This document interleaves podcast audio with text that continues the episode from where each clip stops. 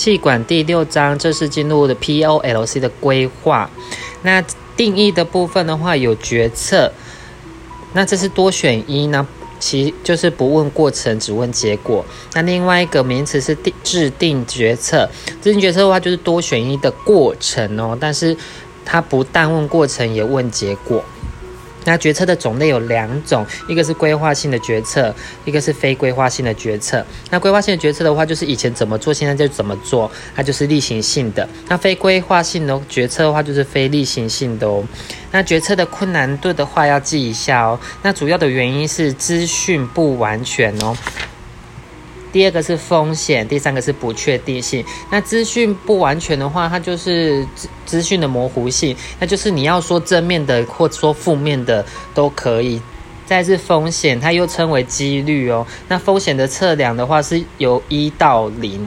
再是不确定性，不确定性的话就是无法用几率来去测量的风险了，这叫不确定性。来，再看到的是。那个决策的过程有八步骤，第一个是确认问题，第二个是确认决策，第三个是决定标准的权重，第四个是发展解决方案，第五个是分析解决方案，第六个是选选择解决方案，第七个是执行解决方案，第八个是评估决策效能。那我们就可以来用用买手机来说，第一个。确认问题的话，我们就是确定要买手机吗？那就是第二个，就是确认决策的标准。那标准的部分就是类似说，我们现在要买手机是要以价钱，或者是以相机的像素来去做评测。那第三个是，就是决定标准的权重哦。那确定决定的时候，就是可能以价钱下去做决定。第四个就是发展解决的方案。发展解决的方案就是可能我们是要用存钱的方式，或者是像。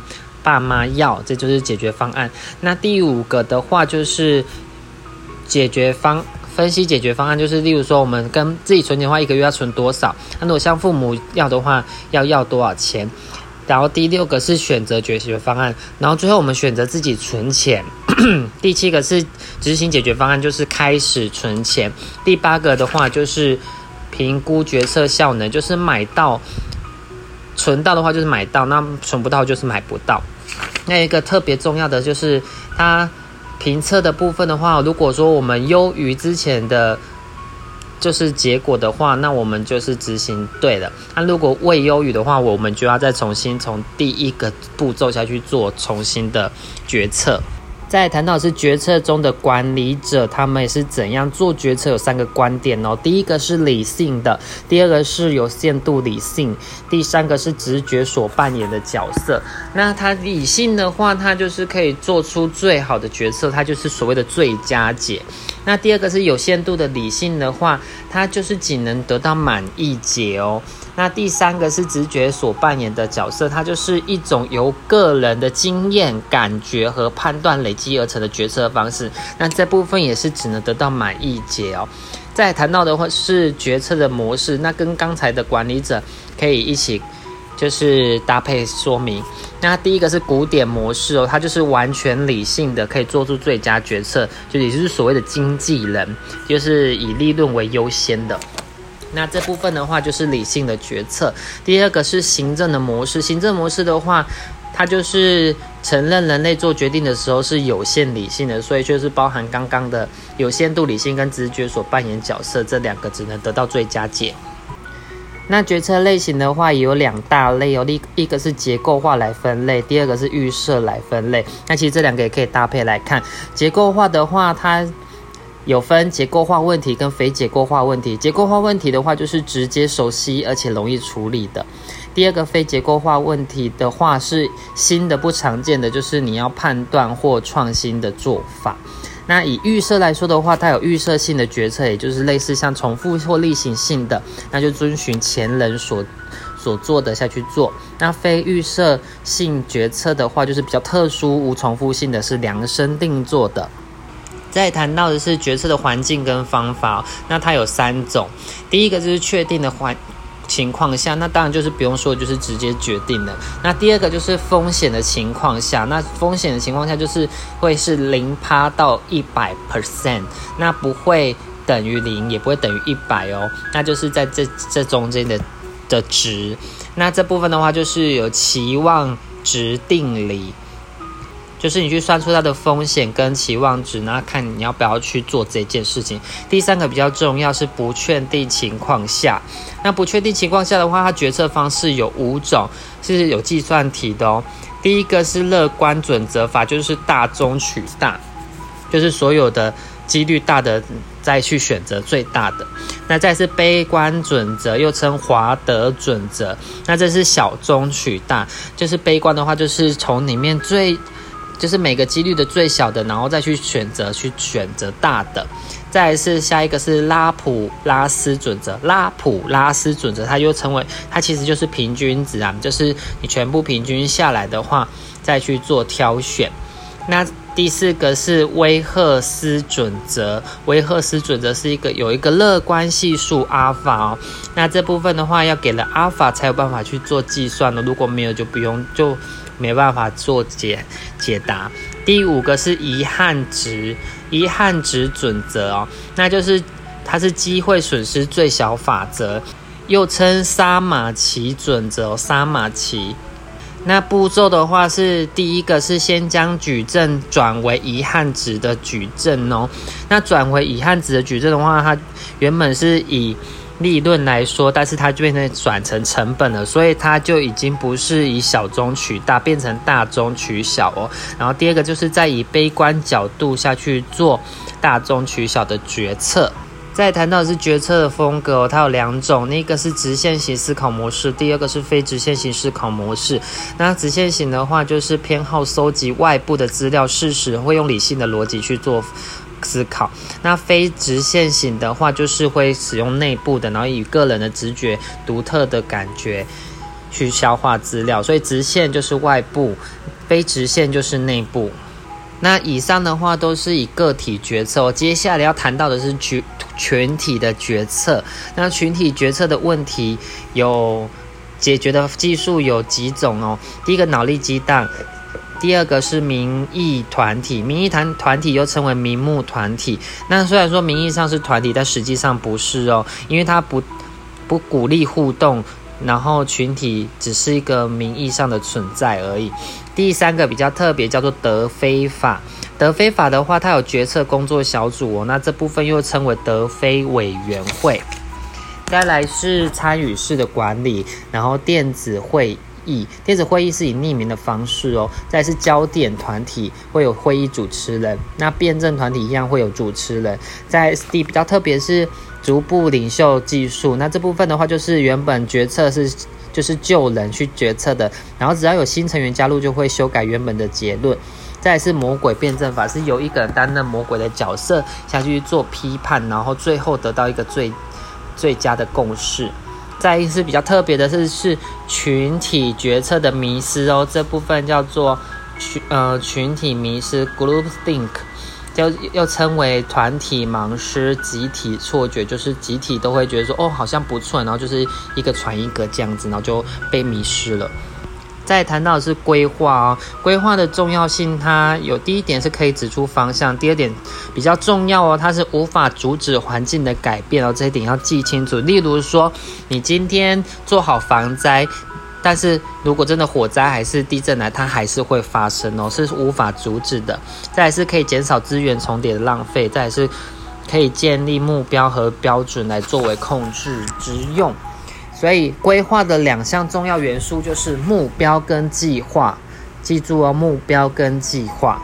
再谈到设立目标的方法，第一点是传统的方式是都是由高阶主管再去做设定的。第二个是方法目标，它是共同制定目标哦，就是目标即是手段，是以上下级。共同讨论出来的，再是目标管理法，是由员工和经理的一起定定明确的目标。那这部部分的话，又有包含了 MBO，MBO 的话有四个元素哦。第一个是清楚的目标，第二个是参与式的决策制定，第三个是明确的限期限，第四个是成果的检视哦。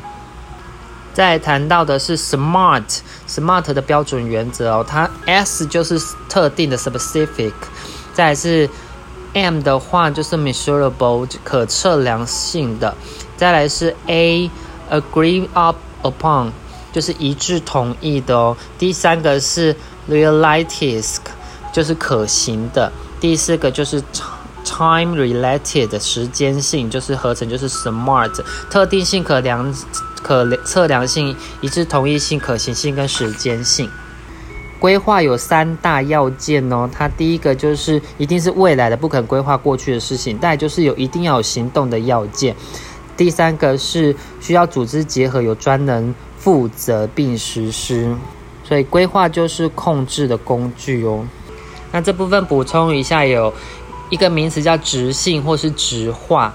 那这部分的话，都是以文字或者是专家。专家的意见哦，那再就是有个另外一个名词叫量化，它就是有关于数字模型统计的，那几乎百分之八九十都是量化。在谈到的是规划的一些构面呢，那一样是由高中基层下去做探讨。那先讲到时间的话，那时间的话，一年以下。毋庸置疑的，它就是属于短期的。那三到五年以上的话，就是所谓的长期。所以，因为它这个是有 range 的，所以比较不会考。但是，一年以下一是是短期是一定的哦。再来就是非重复性的话，通常是以专案去做执行的。那重复性的规划的话，基本上都是由基层下去做处理的。那以明确度来说的话，高层的话就是方向性的规划，那基层的话就是特定性的规划。那频繁度的话，高层都是单一性的，基层才是经常性的。在谈到规划的名师，它有一点很特别、很比较重要的是，规划会扼杀直觉和创造力。在谈到是规划的程序，有规划程序的话，第一是建立目标，第二是分析情境和建立规。